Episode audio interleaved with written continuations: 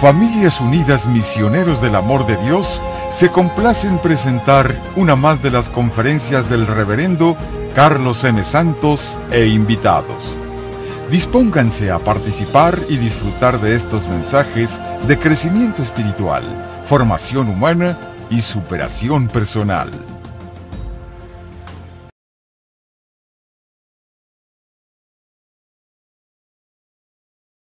Antes de empezar con el tema de las emociones, eh, continuar con él, porque llevamos varios cursos, varias, perdón, varias clases, varias enseñanzas y vienen otras. Les decía hace rato, antes de comenzar la clase, que las emociones son muy, muy importantes. Las negativas tenemos que saber dominarlas o no dejar que nos dominen a nosotros, porque son las que nos hacen sentir mal. Y ya dijimos, nadie se quiere sentir mal. A nadie le gusta sentirse mal. Entonces tenemos que aprender a dominarlas, a dominarnos a nosotros mismos en ellas, hasta donde se pueda.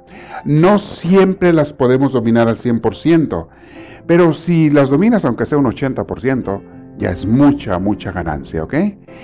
Las emociones positivas, esas queremos crearlas y estamos aprendiendo cómo, cómo podemos llenarnos de emociones positivas, porque a todo mundo nos gusta sentirnos bien. De hecho, nuestros días así son. Tú dices, tuve un buen día cuando te sentiste bien, la mayoría del día, la mayor parte del día. O dices, tuve un mal día cuando me sentí mal. Y es curioso, porque es independientemente de lo que te haya pasado. Hay veces que te pueden hacer pasar problemas, pero tú los tomaste por el lado amable, como decía el chavo del 8, y tú estabas lleno de Dios, estabas en la y, y te sentiste bien como quiera. Tuviste un buen día. Hay otras veces en que no tienes problemas, pero tu mente te traiciona o te crea emociones negativas y al final del día dices, pues no tuve ningún evento mayor, pero, pero no, no me gustó mi día, no tuve un buen día. Eso es lo que pasa cuando uno no tiene control de las emociones. E, y te digo, es más lo que influencia el poder que tú tienes sobre ellas, el que sepas controlarlas y dominarlas, eso cuenta mucho más que lo que te pase en el día. Porque igual te puede tratar mal la gente y no sentirte mal. O hay veces que te tratan bien y como quiera te sientes mal. Porque le echamos la culpa siempre a la gente. Un error que cometemos a veces es echarle la culpa de cómo nos sentimos a todos los demás. A otra gente o a los eventos o a los acontecimientos. Sí es cierto que influyen. Sí influyen las personas en lo que nos hagan o en lo que nos digan o lo que no hagan que pensamos que deberían de hacer. Sí influye, pero vuelvo a insistir, pero no te tiene que dominar. Tú vas a marcar si quieres que te trate bien o te trate mal la vida, como te quieras sentir. Eh, la semana pasada estaba visitando a una familia y la señora tiene tres niños chiquitos, chiquitos. Se le juntaron los tres, la cigüeña se, se, apuró mucho y le trajo uno cada, le trajo uno cada nueve meses. No, yo creo que la cigüeña andaba muy ocupada o no sé qué, qué traía, pero le trajo casi uno tras de otro los niños. Le digo yo de broma que nació uno cada nueve meses, pero el del medio es siete mesino. Es, nació uno, eh, uno a los siete meses. Es de broma, le digo para dar a entender que está muy chiquito. Entonces la pobre, cuando tenía dos niños, se sentía agobiada por tanto trabajo, atender la casa, atender todo lo que haceres y, y atender los niños, y estaban muy chiquitos, muy juntos, y estaba ella sola, sin ninguna ayuda. Cuando llega el tercero, pues casi se volvía loca. Pero la fui a visitar la semana pasada y estaba tan en paz, tan tranquila. Y los niños haciendo la revolución de siempre. Estaba, tenía, este, gritando y acá y allá. Pero ella ya bien en paz. Y platicando con ella así, este, sobre la marcha, me di cuenta de lo que había hecho. Los niños no cambiaron ni se hicieron más pacíficos, al contrario, se están haciendo más, más guerrosos. Pero ella dejó de tener expectativas altas. Ya el niño andaba haciendo desastres, ella ya no perdía la paciencia. El otro tiró la cuchara, tiró el vaso de agua sobre la mesa. Ay, ok, tranquilamente, la limpio en cuanto se pueda y no hay problema. El otro que se está grite y grite peleando con el otro agarrando la greña, y ahí va, tranquilo. O sea, ella cambió su actitud a no esperar que el mundo esté perfecto, a no esperar que los niños estén portando siempre bien. Y cuando ella cambió su actitud, tomó control sobre sus emociones. Ya no se desespera, se desesperaba mucho más cuando tenía dos que ahora que tiene tres, porque aprendió a vivir. Y hay gente que aprende a vivir a fuerza de golpes. A ella fue a fuerza de golpes. porque en algún momento ella entendió, ¿de qué me sirve estarme mortificando si nada más yo me amargo la vida? Voy a hacer lo que se tenga que hacer, lo que se pueda hacer, y no voy a estar esperando que los niños sean unos angelitos, unos bien portados. Son niños y se portan como niños. Entonces ella ya este, hace todo lo que puede, pero no tiene expectativas altas. Entonces uno tiene que cambiar su manera de actuar y de pensar para tener dominio de las emociones. Bueno, hablando de eso, les iba a contar un chistorete, ¿verdad? Dicen que una vez llegó la señora a ver a su comadre y su comadre estaba sentada ahí en la casa con la casa toda tirada al revés, ahí la casa, y, sin haber limpiado nada. Y, la comadre que visitaba pues sabía que era muy hacendosa y que siempre limpiaba la casa. Le dice, comadre, ¿qué te pasó? No, dice, ahora no voy a limpiar la casa, no voy a hacer nada. ¿Por qué, comadre? Estoy en huelga. ¿Pero por qué, comadre? ¿Qué cree que me dijo su compadre? ¿Qué, qué, qué le dijo mi compadre? Me dijo que estaba gorda. Fíjese. Que estaba gorda. Así es que ahora no voy a trabajar. Mire, comadre, yo le aconsejo, le dice la otra, que mejor trabaje. No le haga caso al compadre, porque no dejes para marrana lo que puedes hacer oink. Digo, perdón, quise decir, no dejes para mañana lo que puedes hacer hoy. Creo que sí le confirmó la comadre lo que había dicho el compadre. En fin. Ah, cómo es la gente, ¿verdad? Esa es la gente tremenda, no, no, tremenda. Ay, y Carmen nos contó unos el día del retiro de mujeres, es que las que ya oyeron no digan la respuesta. Ella contó eh, esa adivinanza. La primera es cuál, ¿quién fue qué? Ah, ¿quién fue el primer torero? ¿Quién es el primer torero en la Biblia que aparece, primer torero? A ver, dejen que adivinen los que no han oído esa. ¿Quién fue el primer torero en la Biblia? No saben. Hubo un torero en la Biblia. Sí, fue San Pedro. Porque mochó oreja. ¿No se acuerdan que mochó oreja? Fue hasta, hasta mochó oreja. Menos mal que no cortó rabo, menos mal. Pero, pero oreja sí. oreja sí el Pedrito. ¿Y, ¿Y el primer hippie en la Biblia, quién fue? ¿No saben quién fue el primer hippie en la Biblia? ¿No saben? E, ese fue el rey David cuando estaba chico, porque él agarró la onda agarró la onda para darle al Goliat. Entonces dicen que es el primer hippie la Biblia. Eso me lo contó Carmen a través de Rocío. Es que ya ven cómo son de través aquí mi gente. En fin, bueno, volvemos al tema. Las emociones, no se me vayan por otro lado. Bien, bien, bien. Le voy a hablar de una cosa muy interesante el día de hoy. Los cinco venenos de la mente. Hay cinco venenos para tu mente, mis hermanos. Que, mucha gente ni sabe, ni se imagina que se está dañando la mente, sus emociones a través de la mente. Se están amargando la vida y no saben que se la están amargando a ellos. En estos cursos ustedes estarán aprendiendo que tenemos mucho más control de nosotros mismos que lo que la gente se imagina. La gente piensa que son víctimas de lo que pase en la vida. No, mis hermanos, no hay tal cosa. Eh, tú tienes mucho más control de lo que tú crees sobre cómo te sientes. Hay cinco venenos eh, que algunos de ellos los mencioné en el curso de Creados para ser felices, porque ese es curso básico para todos los demás cursos. Eh, el primer veneno es el deseo con apego, deseos exagerados, desordenados.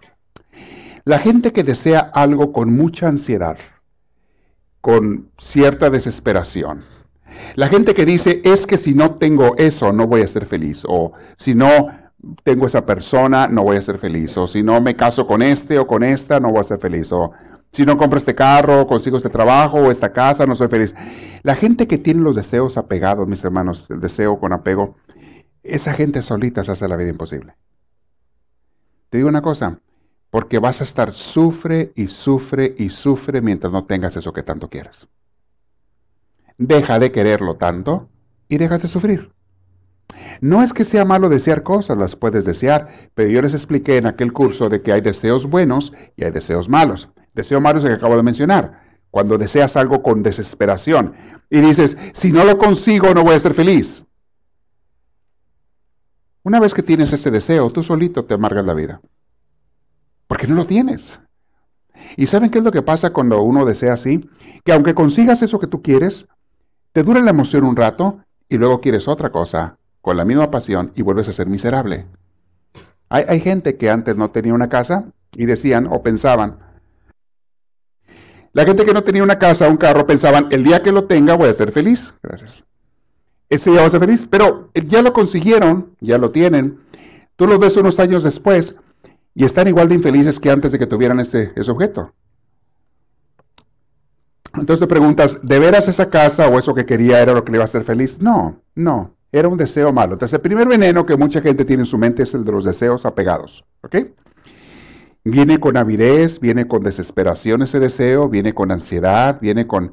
Mucha gente no le importa a veces dañar a otra gente con tal de conseguir lo que quiere.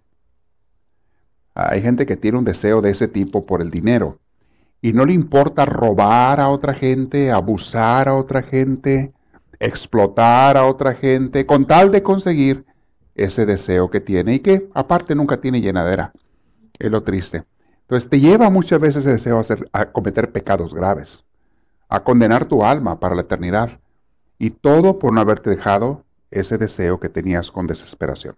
Ok, otro veneno para el alma, ya les dije primero. Segundo es el odio. Que el odio es pariente del rencor.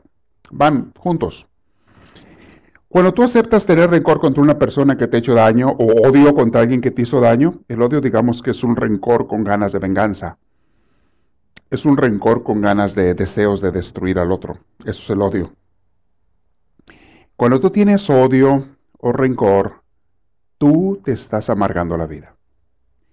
Y eso lo hemos visto muchas veces, lo hemos meditado, muchos de ustedes lo saben, pero es necesario asimilar el concepto, entender mejor la idea y sobre todo encarnarla en nuestra mente y en nuestro corazón para que de una vez por todas renunciemos a ese veneno.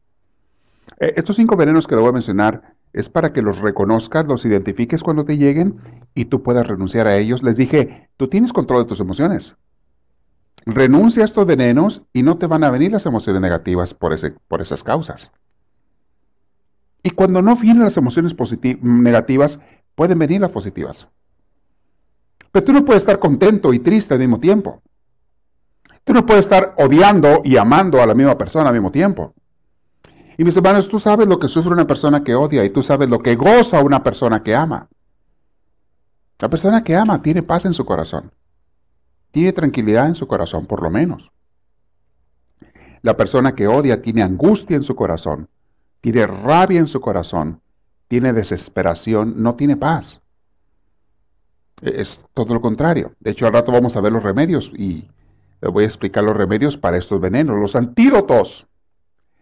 Cuando a ti te pica una serpiente o un alacrán o algo, vas al doctor y te van a dar un antídoto te inyectan algo que va a contrarrestar a ese veneno para evitarlo. También hay antídoto para estos venenos, pero primero vamos a descubrir cuáles son, para que ni siquiera los dejes llegar. De hecho, si tú no dejas llegar estos venenos y no te los tragas, no vas a ocupar el antídoto. Solamente lo ocupamos cuando ya estamos envenenados. El segundo fue el odio, que es pariente del rencor. ¿ok? Tercero, el no ver con claridad. También se le conoce como la confusión. El, el, no observar con atención, el estar siempre juzgando todo. Esa actitud, que le llaman los orientales la confusión, esa actitud de estar siempre juzgando todo, te amarga la vida. Porque empiezas a ver que la gente, así lo ves tú, así lo ves, que la gente es mala, que el jefe en el trabajo es malo, que los compañeros en la escuela son malos, que la sociedad es mala, que los gobiernos son malos, que el mundo es malo. Hay gente que piensa que hasta Dios es malo por no hacer lo que ellos quieren. esa visión obstruida es una visión, haz de cuenta, con lentes muy sucios por tus pensamientos, por tus convicciones y por tus juicios. Esa visión te hace que la vida se te haga muy pesada. Qué feo vive una persona que vive o despreciando o quejándose de todo y de todos. Hay gente que vive quejándose de la gente con la que vive en la casa, de la esposa, o del marido, o del papá o de la mamá. Hace unas semanas estaba hablando con una jovencita que me decía esta expresión que hasta se me escaló, se me puso, como dicen, la piel de gallina cuando le escuché lo que me dijo. Me dice, yo odio a mi mamá. una jovencita, adolescente. Y le dije, y yo la conozco, conozco a su mamá, su mamá no es ninguna persona mala. Este, y cuando dijo esas palabras, me quedé yo así impactado. Dije, ¿cómo es posible que alguien sienta tanto rabia, tanto coraje, tanto en su corazón? ¿Y cómo sufre esa persona? ¿Cómo está sufriendo esa persona por sentir odio contra alguien con quien vive? Es su madre. Obviamente la mamá le corrige sus acciones. La mamá le corrige cuando está haciendo cosas que no debe de hacer. Y ella siente que odia a su madre. Entonces, cuando tú vives con esas actitudes de odio, de coraje, de rabia, de desesperación, de vives con mucho sufrimiento. Y esta pobre muchacha, le digo, todo tiene menos paz en su alma. Todo menos paz. Y traté de hablar con ella, traté de hacerle ver las cosas, entender. Ya no supe si entendió o no, pero en la primera oportunidad espero poder hablar con ella otra vez. Pero qué triste vivir con gente con la, a la que odias.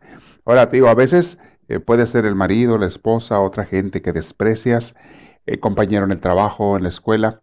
Y, esa actitud te hace que, que no disfrute la vida. No puedes. Siempre estás viendo a la persona que te cae mal. Está cerca de ti. O vive contigo. Peor aún, peor cuando esa persona que odias eres tú mismo. ¿Cómo te apartas de ti mismo? ¿Cómo puedes descansar de ti mismo cuando tú te odias? ¿Cómo puedes decir, ah, la persona que odio ya no lo estoy viendo, se fue? ¿Se fue a dónde? Si eres tú. Ahora vamos entendiendo por qué los mandamientos de Jesús, que más que mandamientos son super consejos para vivir bien, el amar, el perdonar. Ya vamos a poder entender mejor los mandamientos de Jesús. El amar, el perdonar, todo esto te hace a ti vivir bien. Te hace a ti disfrutar la vida. Te hace gozar y pasar este tiempo en este mundo en paz. Y por qué no, también con alegría, con gozo. No se puede vivir, mis hermanos, eh, con esos venenos en la mente. Entonces, el estar viendo mal, juzgando todo, es otro veneno que, que daña tu cerebro, tu mente, tus emociones, tu forma de vivir. Ese es el número qué? Tercero. Número cuatro, veneno número cuatro, el orgullo. El orgullo, el orgullo se manifiesta de diferentes maneras. Pero la primera es ego, un ego exagerado. La manera más común es el decir, yo tengo que ser una persona importante, los demás me tienen que respetar o admirar o qué sé yo. Si yo no doy el kilo, si yo no soy una persona que los demás admiren y todo, o, si no me respetan como yo quiero, voy a sufrir y me amargo. Orgullo. O esa expresión de que, ah, no, a mí no me la van a hacer. A mí me la van a pagar. Yo van a ver cómo actúo. Hay gente que toma una actitud negativa y fea en su vida por el orgullo. Que el orgullo exagerado, ya de una manera demoníaca, es la soberbia. La soberbia es sentirte superior a los demás con un acto de desprecio sobre los demás. Sentirte más que los demás o querer ser más que los demás y hasta aplastarlos si se puede. Soberbia. E-, ese veneno mental, mis hermanos, que es del alma, este, estos venenos que estoy diciendo envenenan el alma, destruyen tu vida, destruyen tu familia, destruyen a tus seres queridos, destruyen tus relaciones humanas y sobre todo destruyen también tu relación con Dios. Esos venenos son tremendos y tienes que descubrirlos cuando te vengan, porque a todos nos vienen. Esto que estoy mencionando, no crean que a algunos les llega y a otros no. A todos, es raro que una persona no. A todos nos vienen, nos tocan la puerta y te dicen, déjame entrar. De ti depende si dejas entrar alguno de estos venenos, porque el primero que te los trae es el demonio. Él quiere que tengas estas cosas. Vuelvo a repetir los que llevo hasta ahorita. Deseos apegados, ambiciones, eh, deseo exagerado. Dos, odio o rencor. El demonio te los está ofreciendo para que tú los aceptes. Te los da como regalos envenenados. Hay gente que los acepta. Tercero, la confusión o el juzgar, el ver, el ver siempre lo demás y juzgarlo. Eh, cuarto, les estoy hablando del orgullo. Y quinto, mis hermanos, esta no se la van a imaginar porque cuando yo lo estaba estudiando esto, dije, ah, sí es cierto. Mucha gente no le da importancia a ese veneno que tiene en su corazón, más que nada en su mente, y le está destruyendo su vida. El quinto es los celos, los celos exagerados. Los celos, los celos muchas veces infundados. El estar siempre celando y desconfiando de las personas que viven contigo o que se supone que amas o que te aman. hermanos, qué feo es vivir así con celos. E, es una lumbre en el corazón que se sienta hasta en el estómago. La gente a veces no duerme, no duerme, no descansa.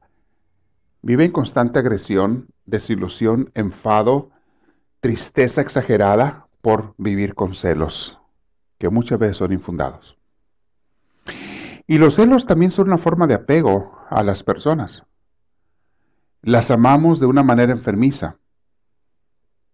No me refiero a los celitos que te dan así ligeritos de vez en cuando. Hay unos celos que hasta se toman como muestras de amor, chiquitos. No, estoy hablando de los celos que sí son malos, exagerados, graves, que mucha gente tiene. Y, me ha tocado gente así. Me ha tocado tratar a gente así, hablar con personas así. Me ha tocado muchas parejas, tristemente matrimonios, donde la casa el hogar es un infierno por los celos. Ahora, muchos de estos celos fueron infundados. Ese es un tema que no voy a abarcar hoy. Eso te habla en el grupo de matrimonios, en los cursos de matrimonios. Hay celos que están basados en experiencias pasadas, que tú es que una vez la hizo y ya no confío. Y tú puedes decir, pues la persona tiene cierta justificación para sentir esos celos, pero le están atormentando la vida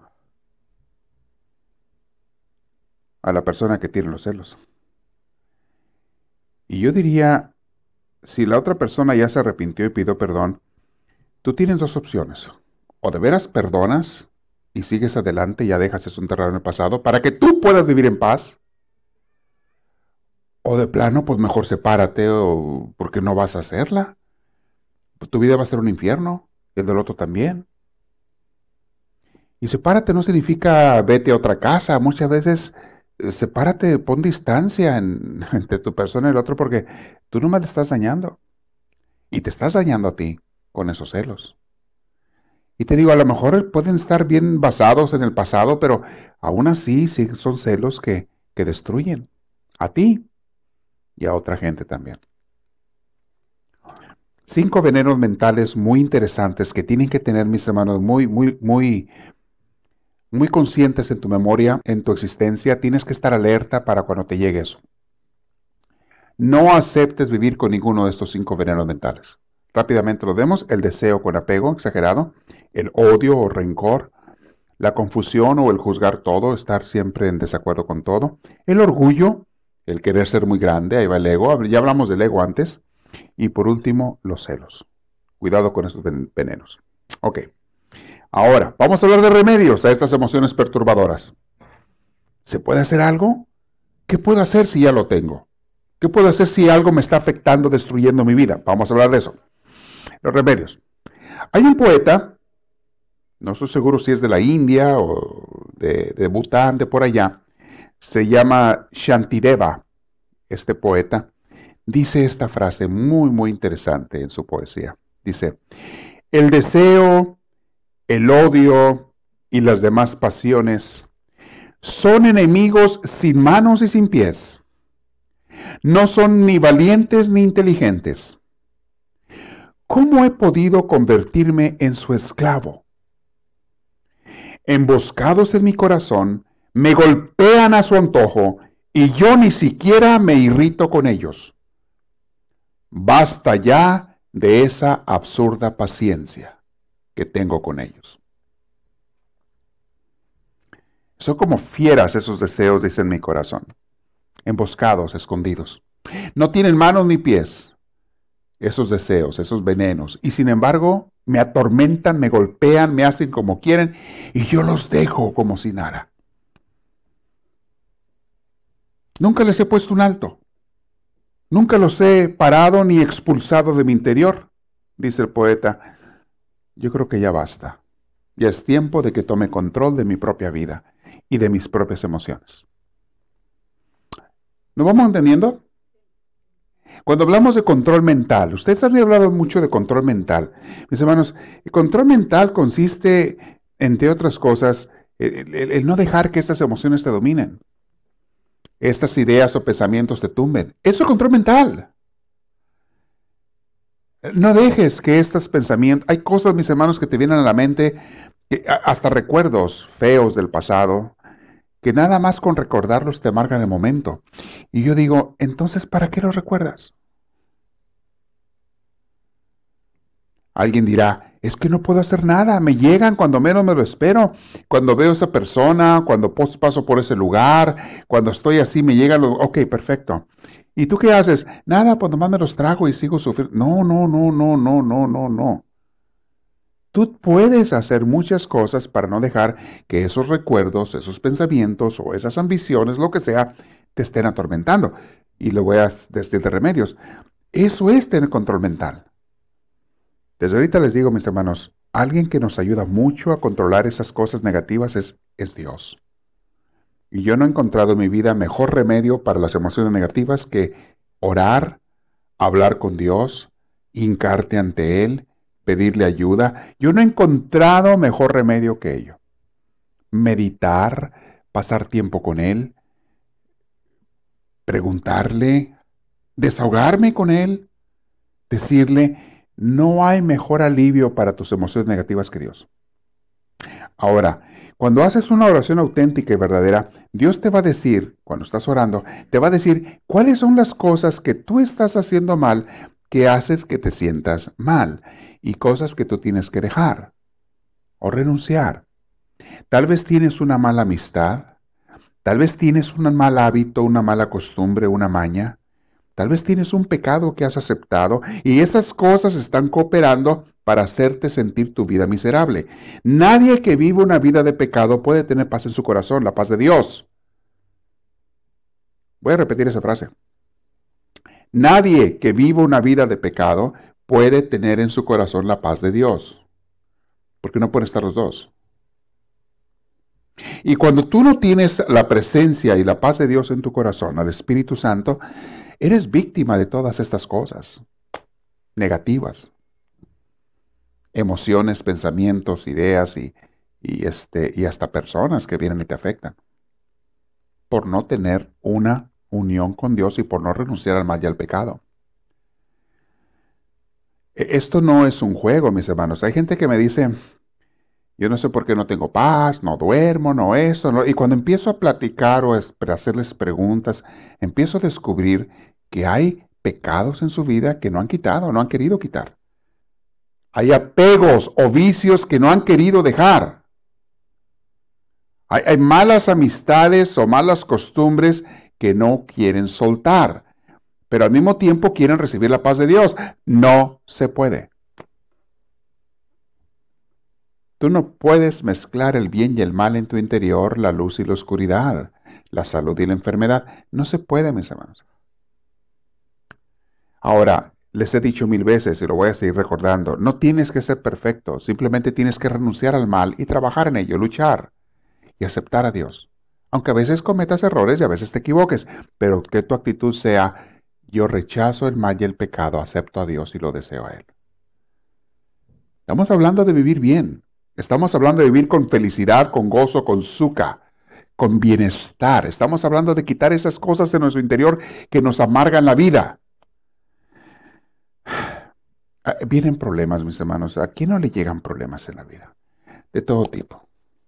Nos vienen problemas de salud, económicos, relaciones humanas, familiares, trabajo, pleitos, eh, cobros que no sabe uno cómo pagar y te, amargan el momento. A todos nos vienen problemas, mis hermanos. Es raro que alguien diga a mí no. Pero la pregunta es esta. ¿Y, cómo te enfrentas con esos problemas? ¿Solito, solita o con Dios? ¿Estás tú sola queriendo remediar esos problemas? ¿Afrontarlos? ¿O estás de la mano de Jesús? Cambia todo. Cambia todo, desde el cómo te sientes hasta lo que haces. tu reacción, tu respuesta va a ser muy diferente. Hay veces que hay problemas que no puedes solucionar y tú, tu trabajo es quedarte en paz y decir, Dios mío, te lo pongo en tus manos. Al momento que yo pueda hacer algo, dime qué hago, pero ahorita no puedo hacer nada. Te lo dejo en tus manos y confío en ti. Ah, al rato que hable de los antídotos, uno de los mejores antídotos para las emociones negativas es la fe. Al rato voy a hablar de eso. Confío en ti, Señor. Mis hermanos, en otras palabras, yo pienso que sufrimos porque queremos. Es una manera exagerada de decirlo, porque mucha gente no es que quiera, es que no saben cómo quitárselo. Pero una vez que ya sabes, ya podemos decir, sufrimos porque queremos. Una vez que sepas que Dios te ha dado el control, en gran parte, no al 100%, pero en gran parte, el control de tus emociones, tu vida se hace mucho más ligera, más llevadera, y disfrutas cada día más las cosas. Hablaba esta semana con una persona bastante mayor y enferma. Enferma y mayor la persona. De los 90 o algo así. Este, pero el problema no es tanto la edad, es más bien la enfermedad, o sea, muy imposibilitada esta persona de hacer cosas. Y platicaba con ella y me decía, ay, dice, qué difícil es llegar a, a grande y estar enfermo, me decía, se estaba quejando, naturalmente. Qué difícil es estar batallando con enfermedades y con achaques y todo. Y me decía, pero una cosa he descubierto, que ahora aprecio y valoro cosas que antes yo nunca en mi vida había valorado. Por ejemplo, dice, tengo estas plantas, le gustan las plantas, y me acordé de mi mamá porque mi mamá es igual. Le encantan las plantas, las macetas. Yo toda mi vida las plantas, eh, pues si están bien y si no también, y si tengo que bueno y si no, no me importa. Ahora me dice, disfruto cada planta. Es mi amiga personal cada plantita que tengo y tiene muchas macetitas ahí. Cada una de ellas la conozco y me dice, mire, esta la compré en no sé qué tienda en 10 dólares. Y esta me la regalaron. Y esta la compré no sé dónde en 5 dólares. Y mire qué hermosa flor está poniendo. Y mire el color verde de las hojas de esta otra. Y mire, y estaba, y se le llenaba la boca cuando me hablaba con aquel gozo, con aquella. Dice, ahora valoro cosas que yo antes ni importancia le daba y disfruto con ellas. Dice, me paso las horas aquí limpiándolas, echándole agüita, poniéndoles abono y disfruto la vida, cosas tan simples. Ya no me llama la atención cosas que antes me llamaban, dice ella. ¿Qué viajes, que ir de paseo? Dice, ni puedo, ni se me antoja. Y, yo me quedé pensando cuando lo estaba escuchando, digo, de veras que con la edad uno se va haciendo más sabio, ¿eh? Pásándote cuenta que la vida no es todo ese alboroto que traemos a veces, todo ese relajo, el andar de paseos y compre y compre y, las modas y, el otro y todo ese alboroto y relajo crea más estrés a veces que lo que te divierte. Se va la gente de vacaciones y regresa y quiere vacaciones para descansar de las vacaciones. Llegan peor de cansados que lo que estaban en el trabajo cuando se fueron disque a descansar. La gente se va a descansar y regresa peor de aporreada. Sí, sí. ¿Eso fue tu descanso? ¿Fuiste a descansar? Me acuerdo cuando hubo una persona así de la canción de José José, ¿cómo decía que ella, muerto cansado, sabe que hay sin ilusiones? ¿O cómo decía la letra de esa canción? ¿Se acuerdan esa canción de él? Flaco, cansado, ojeroso, sin ilusiones, no sé cómo.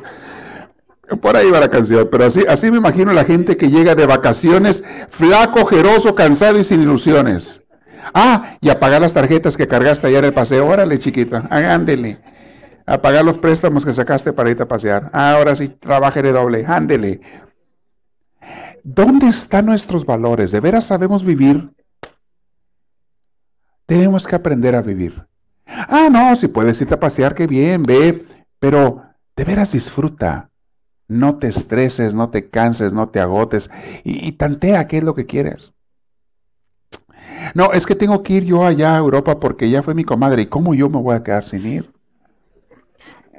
Qué, vergüenza que, ella me esté platicando y me enseñe fotos y yo, y yo le diga que no he ido. Qué vergüenza, Dios mío, ¿qué van a decir? Que estoy muerta de hambre. Deja, voy y me mato allá y me endrogo y, trabajo por 10 años para pagar la deuda, pero para que digan que también fui. Válganos Dios. Hay tanta gente que conocí en mi pueblo, gente mayor, que jamás salieron del pueblo, de los alrededores, de los pueblitos alrededor, jamás salieron y vivían tan en paz, disfrutaban tanto la vida. Una de ellas fue mi abuela, mi abuela paterna. Mi abuela nunca fue a ningún lugar. Así que digas tú lejos, no. Siempre se la pasó en el pueblo. Ya de muy grande, una de sus hijas, mi tía, se la llevó a vivir a otra ciudad porque ella es la que la, la atendía. Pero ella no salía a ningún lugar. Y era una mujer que vivía disfrutando cada día. Tenía su rutina, mi abuela. Yo me acuerdo de ella de cuando era niño. Eh, tenía su rutina todas las mañanas. Se levantaba, le daba de comer a las gallinas, se iba a misa en las mañanas, le encantaba ir a misa, regresaba, hacía su desayuno, no sé qué, su café y todo, platicaba con la comadre y se ponía a coser. Ella era costurera. Y se ponía a coser todo el día. Tiene su máquina de coser y me acuerdo que yo iba con mi abuela y ella traía sus, sus dedales, ahí los conocí yo. Se ponía aquí en los dedos unos, le llamaba dedales, que son para no clavarte la aguja cuando estás este, cosiendo. Y me acuerdo siempre de mi abuela y su dedal, ahí lo traía siempre. Y a veces cuando ya no podía ver mi abuela, me decía, mi hijo, enhébrame la aguja. Y ahí venía yo, chiquillo, ya sabía lo que tenía que hacer. Agarraba la aguja, me daba la aguja y me daba el hilo. Y yo le echaba salivita y para adentro. Rápido. Porque la pobrecita, cuando no estaba yo, no había nadie ahí de los nietos. Ahí estaba la pobre que le dale y dale a la aguja y dale y dale. Y nunca la atinaba la pobrecita y nunca. De repente llegaba yo, ay, hijo, ayuda, qué bueno que llegaste, ven, ayúdame. Y ya, échela para acá, abuela. Para acá la aguja y el hilo, echa su salivita. Sabro. Ah, claro. Ella me enseñó cómo enhebrar una aguja. Pero la pobrita no veía el, el ojal de la aguja, pues ya no lo veía. Y, y, me acuerdo de ella, hacía, le gustaba mucho, bueno, ella hacía costura para gente que le traía trabajos, ropa, vestido, lo que fuera, pero le gustaba a ella en sus ratos libres hacer los colchas, esas gruesotas, con los retacerías, con pura pedacería de tela que le sobraba, los retazos, hacía sus colchototas, colchotas, le metía, no me acuerdo si lana o algodón o qué le, no sé qué le metía adentro, y las hacía bien gorditas, ay, me encantaban las cobijas, tiempo de frío, tan calientitas esas, y luego las vendía o las regalaba en Navidad a la familia, lo que fuera. Mis hermanos, no requieres de tanta cosa para vivir feliz. Es lo que les quiero decir. No, no hace falta que te comas el mundo para que goces la vida. Aprende a vivir, de eso estamos hablando. Eso es el verdadero control mental. Que no te dominen las cosas, eh, los chismes, los arrebatos, etcétera. Que no te domine eso. No vivas en conflicto, por amor de Dios, evita los conflictos. Huye de ellos como de una serpiente venenosa. Hay gente que le encanta andar en el chisme y el conflicto. Les fascina. Siempre peleando, siempre chismeando, siempre averiguando, siempre nariciando, dicen en inglés, nosing around. Siempre, con, siempre metiéndose en lo que no les importa, en lo que nadie les llama. Siempre creando conflictos para ellos y para otras personas. Qué gente tan fea. Esa es la gente fea de este mundo. Qué gente tan más fea los que andan en eso. Que Dios me libre de esas gentes. No los quiero ver ni de cerquita, ni de lejos tampoco. Porque no necesitamos más gente negativa en este mundo, y hay muchos. Y si nosotros somos de esos o hemos sido, ¿qué esperamos para cambiar? Para aprovechar y vivir la vida como Dios manda. El poquito tiempo que estamos aquí. ¿Qué esperas? Cambia, ¿ok? Eh, te van a venir los problemas, te van a ver, estaba hablando de eso, te van a ver las circunstancias, y, a veces no puedes hacer nada para evitarlos, que vengan los problemas. Tú simplemente déjalos que pasen, incluyendo las emociones.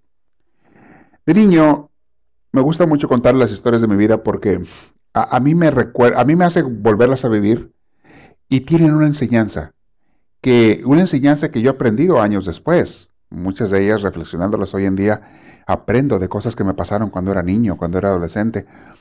Y me acuerdo que de niño, de niño me refiero entre los, por decir, entre los 10 y 13, 14 años, pero adolescencia, eh, nos íbamos mi hermano y yo, que es nueve meses menor que yo, mi hermano, a jugar béisbol al barrio. Había un baldío ahí cerca de mi casa. Este, y, nos, y ahí se juntaban todos los amiguitos de, del pueblo, de las colonias. Nos juntábamos para jugar béisbol. Teníamos nuestros equipos.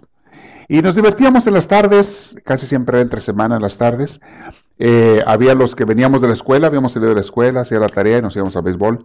Había los señores que salían del trabajo y se iban a jugar béisbol. Ahí no discriminábamos, había jóvenes y grandes de todas las edades.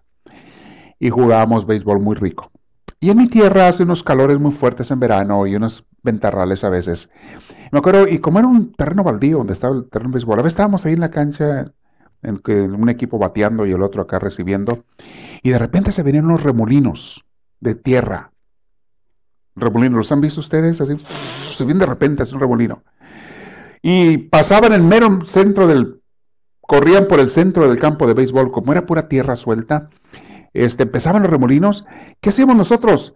Ya sabíamos, se paraba el juego, no, nadie tenía que decir nada, se paraba el juego, cerrábamos los ojos, te agarraba la cachucha para que no te la volara el viento, con el guante te, te tapaba la cachucha y los ojos. Y el remolino, porque era un terregal ahí volando, y, todos nos tapamos ahí el viento así. Ya pasaba el remolino. Ok, sigue el juego. Nada pasó. Y seguíamos jugando como si nada hubiera pasado. Y ahora que estaba preparando este tema, me acordé de, ese, de eso que nos sucedía cuando era niño o adolescente. Digo, así, así son los problemas. Te llegan como un remolino que nunca sabes cuándo te va a llegar, ni, ni por qué, ni cómo. Pero pasa. No se queda. Todo pasa. ¿Qué tienes que hacer? Cierra los ojos, tápate, ábrate la cachucha y ponte el guante en los ojos. Deja que pase. Si puedes hacer algo para remediarlo, hazlo. Si no puedes, déjaselo a Dios que pase. Y pasa. Hasta las enfermedades, hasta la muerte pasa. No te vas a quedar muerto ahí en un cajón toda la vida. Si eres de Dios, vas para allá. Ni siquiera pasas, te quedas ahí. Todo pasa. Dice un dicho viejo, no hay mal que dure 100 años, ni tonto que los aguante. Así las emociones, déjalas pasar. Vamos a hablar de los remedios, estamos hablando, no vamos a casar a verlas todo hoy, los remedios, pero vamos a dejar mucho para la próxima vez. Entonces deja que pasen los problemas como pasaban esos remolinos de, de viento y tierra que nos sucedían cuando estábamos chicos nosotros. Ahora, vamos hablando de remedios. ¿Qué hacer cuando ya tienes una emoción negativa? Número uno, no es bueno reprimir las emociones negativas. No las reprimas porque eso es como como encerrarlas en un sótano de tu corazón o en un closet de tu corazón. Por un rato no las ves, pero ahí están. Cuando menos te das cuenta sale, por ejemplo, un coraje, un odio, un rencor, una rabieta. No la reprimas nada más. Dicen que cuando tú tienes un coraje contra alguien muy grande por algo que te hizo algo, es bueno que le escribas una carta y le pongas todo lo que quieras en esa carta. Dile hasta de lo que se va a morir. Y cuando ya termines esa carta, la agarras, la rompes en 100 pedacitos y le mandas una amorosa. Una carta de amor cariñosa. Ya te desahogaste. Desahógate, pero no en su cara. No reprimas las emociones negativas, no las reprimas, pero tampoco las dejes explotar. No digas, oh, es que así estoy y ahora se aguantan. Ah, es que yo no soy hipócrita. Yo si quiero darte una cachetada, te la voy a dar. Pues prepárate porque te van a rezar dos. Es lo que la gente hace con la lengua, dar cachetadas. Bueno, pues mamá no te quejes, es cuando te lluevan a ti también las cachetadas. Es que yo no soy hipócrita. Yo lo que pienso lo digo. Pues ojalá te cortes el cerebro que tienes cochino porque piensas puras cosas feas. Anda, que te cambien el cerebro y te pongan uno de gato. Va a estar mejor el de gato que el que traes tú. Al perdido vas a maullar y no pasa de carañas uno que otro, pero de ahí fuera. No, mis hermanos, no hay excusa, no hay excusa para dejarse dominar por las emociones negativas y mucho menos para lastimar a otra gente por tus emociones negativas. Eso no te hace una persona mejor, ni te hace una persona que viva más en paz. Eso te hace una persona peor y que vive en más problemas y conflictos contigo misma, con Dios y con los demás. Nadie te va a aceptar que estés tú echando pestes todo el tiempo contra ellos. Nadie. No importa que tú sientas que tienes razón. Tenemos que aprender a amar, mis hermanos, aunque a veces nos cueste. Tenemos que aprender a dejar las emociones negativas como ese torbellino que les dije, ese remolino, que pasen, pero no las eches contra otra gente. Deja que pasen. Ponte en oración, ya les dije hace rato. Ponte en presencia de Dios. Háblale, pregúntale, pídele ayuda. Dios no te la va a negar nunca. Pero hazlo.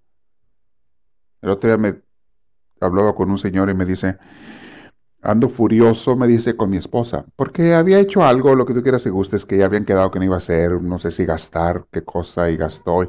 Dijo él, ando furioso con mi esposa. ya me dice lo que había hecho. Y le dije, mira, tienes dos opciones.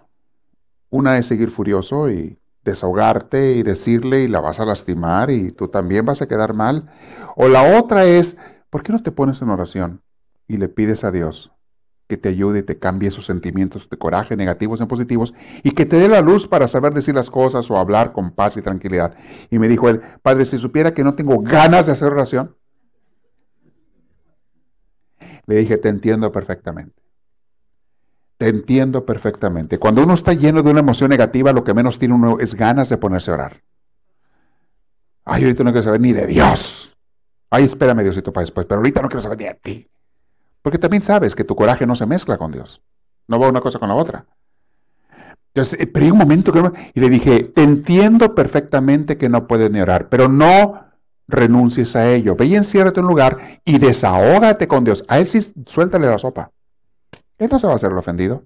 Dile cómo te sientes. Dile el coraje que traes. ¿Y por qué lo traes? Dios no se va a hacer el ofendido, te va a comprender mejor que nadie. Y luego al final dile, y ayúdame Señor, porque sé que no quieres que tenga ese sentimiento.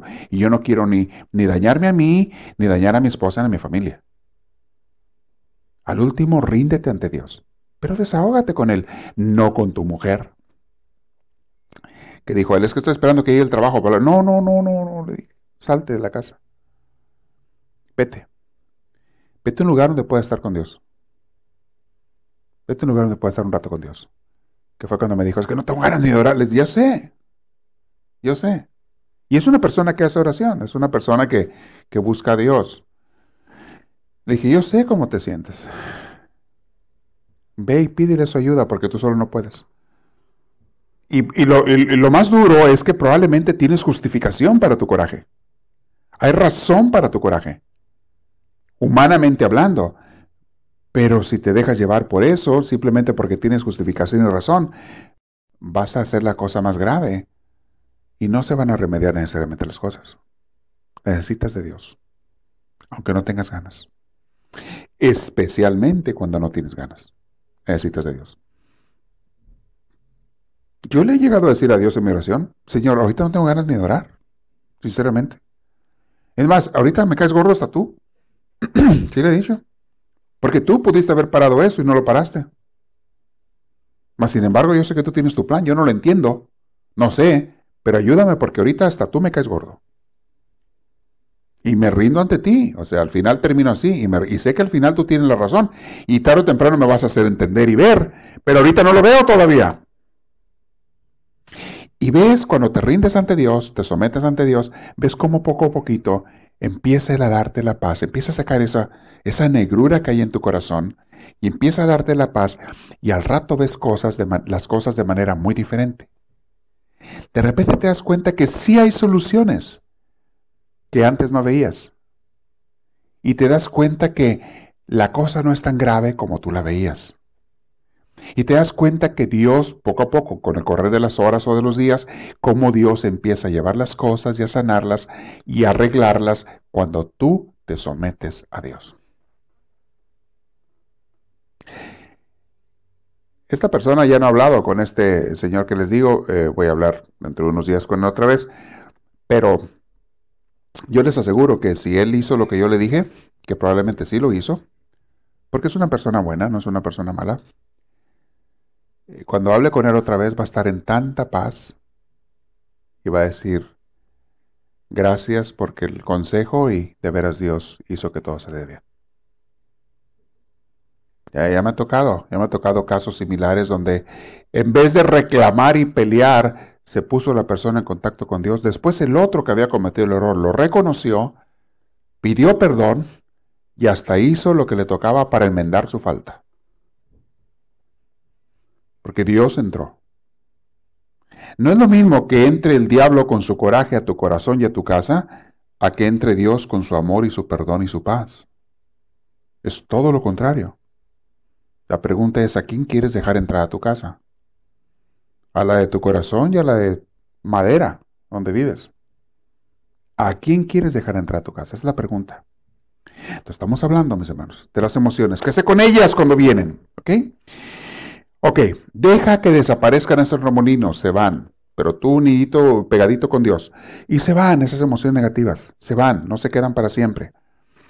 Algunos psicólogos que no son muy buenos psicólogos han sacado teorías de que, ah, no, cuando tienes algo, tú dilo, tú exprésalo, tú desahógate con la persona, porque si no, de... ¿qué tonterías dicen? Hay que dejar que los niños se porten mal, porque si no, se van a traumar. Déjalos que quemen la casa, déjalos que destruyan, déjalos que se maten uno al otro, porque si no, se van a traumar. No, el traumado eres tú, psicólogo loco del cerebro. Traumado eres tú. ¿Cómo que dejar las emociones negativas que hagan su daño? Es como decir, está una enfermedad, déjala que corra, no le pongas medicina, no, no, deja la enfermedad que siga. No le des medicinas porque si no vas a traumar a la enfermedad. Déjala que siga. Empezó una lumbre en la casa, no la apagues, déjala porque el fuego es fuego. No se te ocurra apagarla, el fuego, no llames a los bomberos, no, no, que siga para que las cosas sean naturales y sigan su proceso natural ¿Qué tontería es esa que dicen algunos psicólogos? Algunos consejeros. He sabido de maestros en escuelas que dan ese tipo de consejos, basados en esos locos del cerebro que, que predican esas cosas. No, mis hermanos, una enfermedad, un fuego, se tiene que atacar. En todo lo que tú puedas. Se tiene que eliminar. Si es en ti mismo, si es en otra persona y tú puedes hacer algo, cuando en el caso de los niños, etcétera, no puedes dejar que eso salga nomás porque sí. Ah, pues es que ahí está, déjalo. Ahí está el lumbre, déjala que sea el lumbre. ¿Cómo? Apáguele. Échile agua. Pida ayuda. Llame 911, lo que ocupe. Pero un fuego no se tiene que dejar. Una enfermedad tampoco. Una herida. Ah, no, déjala se abierta para que sea natural, que sea la. ¿Cómo, cómo? Cúresela. Póngase desinfectante, póngase un antiséptico. Protéjase. Se tiene que curar. No tienes que dejarla hacer. Es lo mismo con las emociones. No puedes, es como una lumbrera, no puedes dejarla y mucho menos echarle más gasolina. Porque hay gente que te deben echar gasolina a la lumbre. Hay unos disque amigos, disque amigas, que cuando tú traes un problema, te vienen y te dicen, no te dejes. Cóbratelas. Le echan más gasolina a la lumbre le viene a echar más. Esos vienen del diablo, mis hermanos, no vienen de Dios. Un buen amigo, una buena amiga te lleva a hacer el bien, a perdonar, a sanar, a encontrar a Dios, no a hacer más mal. Esos son los malos amigos. Si tienes amiguitas de esas o amiguitos que te dan esos consejos, más vale que vayas cambiando de amiguitos, ¿eh? porque te van a hundir junto con ellos. Busca gente que busque el bien y que tenga un poquito de cerebro. Hay unos que ni cerebro tienen. Que tengo un poquito de cerebro. Se me está acabando el tiempo.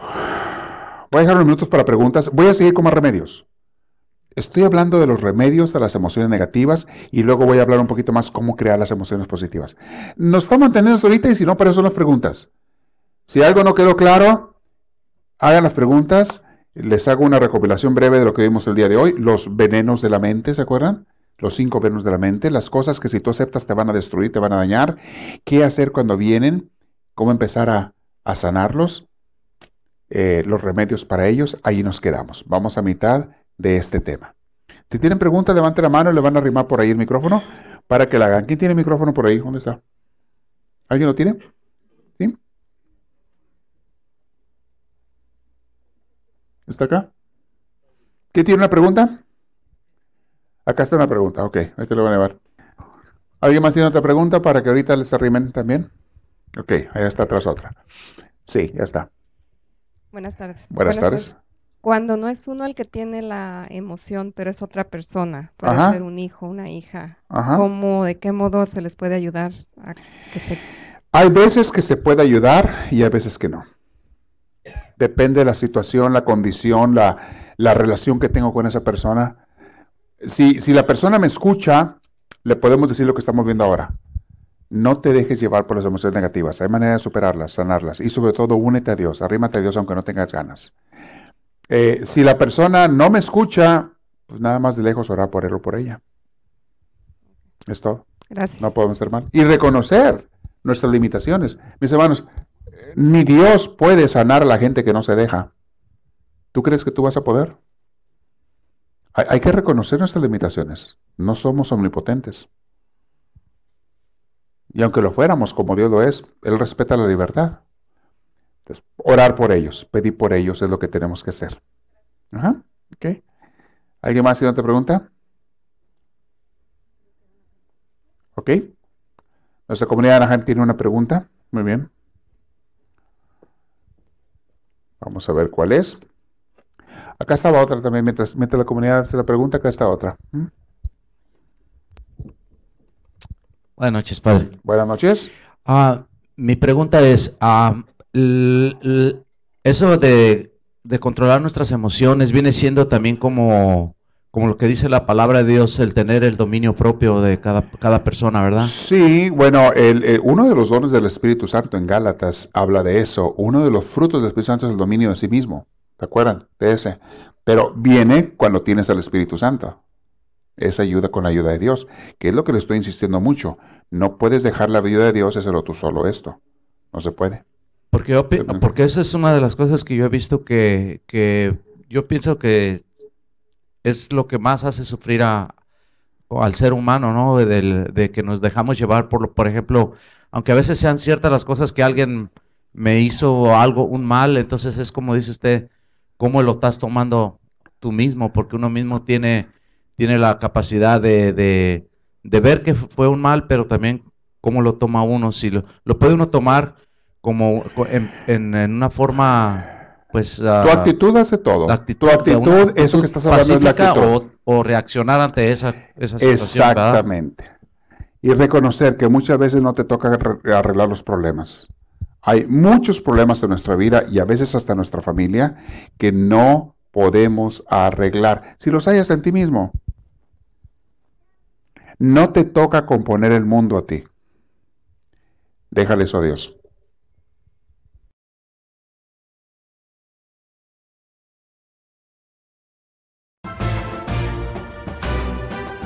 Esperamos que esta reflexión les haya fortalecido en su progreso y crecimiento, tanto humano como espiritual. Para pedidos de CDs o más información, escríbanos a los Estados Unidos al P.O. Box 1000, Anaheim, California. Código postal 92815. Que Dios les bendiga y les conceda una vida llena de su gracia, su espíritu, su gozo y su paz.